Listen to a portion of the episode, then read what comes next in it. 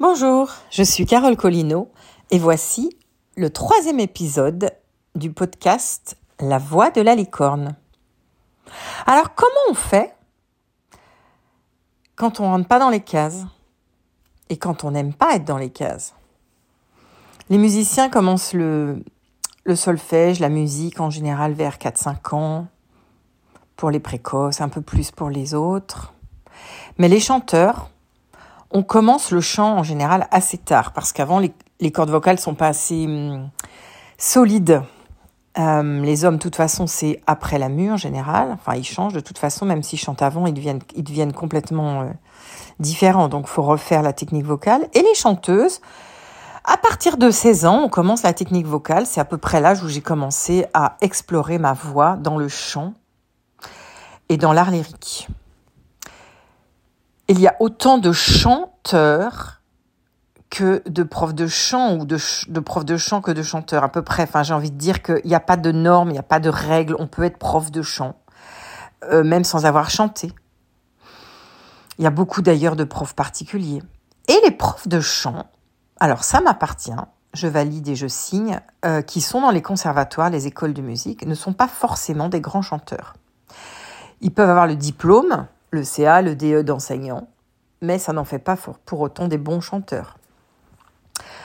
Et mon problème, moi, c'est que comme je me forme un peu toute seule, que je ne rentre pas dans les cases, que je ne suis pas tellement académique, même pour ainsi dire pas du tout, et à un moment donné, le problème va se poser qu'il faut que je rentre dans une école de chant pour me faire reconnaître, pour suivre un, cursus académique. Alors, je décide.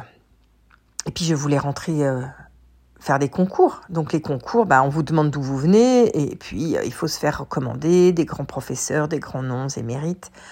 Donc finalement, je décide de m'inscrire après l'école de chant de d'Anières, où j'ai quand même vraiment commencé à bien apprendre le métier, et puis à être sur scène, à faire de la comédie, à me tenir en scène, pardon, avec les costumes.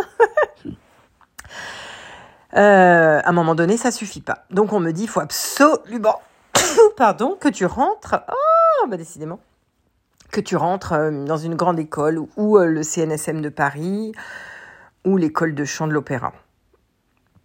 Et la petite anecdote, c'est qu'avant ça, j'essaye, du coup, je m'inscris au CNR, au, Conservatoire national de région de Boulogne-Billancourt, où là, il y a une grande chanteuse de renom qui a sa, sa classe de chant euh, je passe le concours, c'est une audition. Elle me prend et, euh, et je commence l'année en serrant les fesses parce qu'en fait, en serrant le kiki aussi, parce qu'en fait, cette femme ne m'aime pas. Elle ne m'aime pas, elle ne me supporte pas. Je ne sais pas pourquoi. Je ne pense que je ne, je ne suis pas assez diva pour elle. Je, je ne suis pas dans les clous, dans les rails. Je ne sais pas ce qui se passe, mais en tout cas, dès que je chante, elle se fout de moi devant tout le monde. Et du coup, ce qui se passe, c'est que à chaque fois que je commence mon cours de chant, je passe par les WC de l'étage pour euh, me faire une petite préparation mentale et me dire bon, ça va être difficile, Carole, mais il faut passer par là pour faire carrière. Il faut que tu sois absolument plus forte mentalement. Tu es beaucoup trop sensible. Donc, tu dois passer par cette épreuve. Et puis, tu sais qu'elle va, elle va te, elle va te casser devant tout le monde, tu sais qu'elle va se moquer de toi, mais au moins, dis-toi que c'est un apprentissage, une école de la vie, une école de l'artiste pour dépasser ses peurs et puis euh, t'aguerrir, te renforcer, être beaucoup moins sensible parce que sinon tu n'arriveras jamais à faire carrière. Je reste à peu près un quart d'heure, je fais mes exercices de respiration, je m'ancre, je fais une méditation et dès que j'arrive devant elle, c'est parti mon kiki. Bah ça loupe pas en fait, je suis un peu sa tête de turc elle a ses chouchoutes. Ah, mais vraiment, elle a vraiment ses têtes. Mais clairement, j'en fais pas partie. Et hum, finalement, au bout d'un certain temps, du coup, ça me, donne la possibilité aussi, la possibilité de m'inscrire au, au cours de solfège chanteur parce que j'ai vraiment du mal, j'ai vraiment du retard. Moi, j'ai commencé vraiment la musique tard et en plus, comme je vous ai déjà dit dans les précédents épisodes, j'avais absolument rien pour moi, c'est-à-dire que je n'entends rien. Je n'entends pas quand ça monte, je n'entends pas quand ça descend, je n'entends pas les intervalles, je suis pas foutu de faire un demi-ton euh, clair. Je suis toujours entre deux en fait. Je suis entre deux mondes, ma voix n'est pas posée.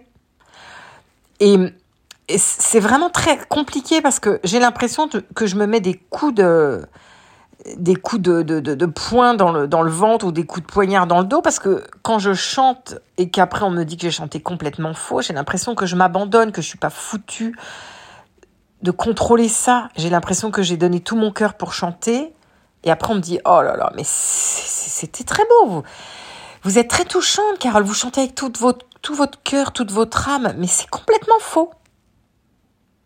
Mais c'est terrible d'entendre ça parce qu'on fait du mieux qu'on peut. Et on contrôle pas, en fait. Et alors elle, euh, autant vous dire qu'elle s'amuse avec moi. Elle s'amuse, elle se venge de toutes ces années qu'elle a dû vivre avec des, chefs d'orchestre qui ont dû la casser à son tour. Enfin, je ne sais pas, mais en tout cas, je suis, je suis vraiment, je suis vraiment sa tête, euh, la tête à abattre. Bref, je m'accroche, mais au bout de la fin de saison, au bout de l'année, je tiens l'année. Hein.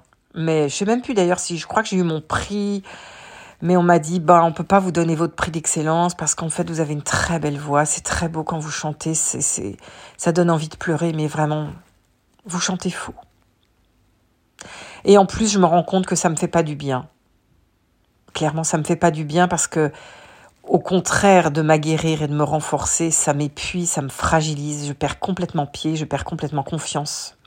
Et je me dis non, non, non, en fait, c'est pas pour moi. Je suis pas maso à ce point. Il faut que je trouve quelqu'un qui puisse vraiment m'aider, m'encourager, en fait.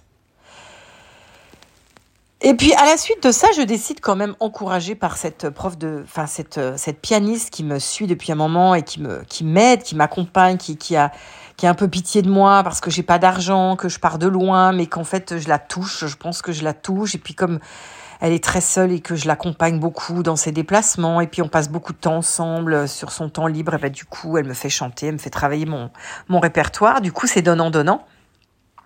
Elle m'encourage et elle me dit tu dois passer le concours euh, le, le CNSM de Paris. Parce que là, tu vas être prise en charge, tu auras une bourse, et puis là, tu vas apprendre la musique, et puis tu vas apprendre le métier, et puis tu vas rencontrer des agents, et puis on va te mettre sur scène, et, il faut vraiment que tu fasses une grande école, quoi, ou l'opéra, ou, euh, ou le conservatoire. Alors là, je travaille, je travaille. J'ai beaucoup de mal. Hein. J'ai beaucoup de mal, j'arrive pas à retenir, j'arrive pas à être en mesure, je travaille avec des pianistes, j'arrive pas, c'est compliqué. J'ai l'impression de, de mettre une ceinture à mon cerveau, je me bride, j'arrive pas, j'arrive pas à m'épanouir parce que pour moi c'est rentrer dans les cases, c'est compter, c'est des maths en fait, c'est le côté mathématique de la musique. Mais moi, j'ai envie de m'exprimer, j'ai envie de prendre mon temps sur la mesure qui me plaît, j'ai envie de m'étaler sur l'émotion qui, me fait vibrer. Et c'est compliqué parce que non, non, non, c'est trop lent, non, c'est trop rapide, non, tu n'as pas respiré, non, Carole, il faut que tu comptes. Oh là là, c'est terrible. C'est vraiment terrible. Mais je finis par m'inscrire au concours et quand arrive le moment du concours au Conservatoire national supérieur de musique de Paris, je me rappelle très bien cette femme, dont je tairai le nom parce qu'elle m'a quand même beaucoup, beaucoup aidé, me dit, écoute, j'ai un petit conseil à te donner. Il faut que tu fasses un peu pitié pour qu'on dise, oh, elle n'a pas beaucoup d'argent, on va lui donner une bourse, on va la faire rentrer parce qu'elle a du talent. Donc, essaye de t'habiller vraiment très simple. Ne, ne joue pas les divas, habille-toi vraiment très très simple le jour de l'audition. Et quand on est jeune et qu'on ne sait pas à quel sein se vouer, on écoute un peu les conseils, on, se dit bon, elle a sans doute raison, je vais, ok, je vais jouer cet atout-là. Mais vous imaginez le conseil merdique? Et vous, et vous savez ce que j'ai fait, c'est qu'en fait, je l'ai écouté je m'étais dit peut-être qu'elle a raison, peut-être qu'il faut que je joue sur cet atout-là, comme j'ai quand même pas beaucoup de qualité. J'ai juste une jolie voix, mais comme je chante pas très juste, que je suis pas très en mesure, bon alors on va jouer on va jouer la carte Cosette et je m'habille un peu Cosette. C'est-à-dire je me rappelle j'avais une petite jupe grise, une petite jupe côtelée avec des chaussures. Non mais quand j'y repense, je me rappelle plus exactement, mais je sais que c'était pas d'abord c'était pas mon style donc je me sentais pas bien. C'était pas du tout à la mode. C'était pas du tout valorisant. Et en plus, quand on est sur scène et qu'on est exposé, on a peur, on a du trac et on, joue un peu un moment de sa vie. On doit sentir bien dans sa peau, dans son corps. On doit se sentir belle, beau. On doit se mettre en valeur. Et c'est important aussi pour le jury de sentir que la personne qui se présente, elle est bien dans sa peau et qu'elle nous offre le meilleur d'elle, la meilleure version. Pourquoi se présenter comme une Cosette, une pauvre petite femme, une pauvre petite jeune qui a pas le sou et qui vient là euh, mendier un peu son, son audition, enfin bref.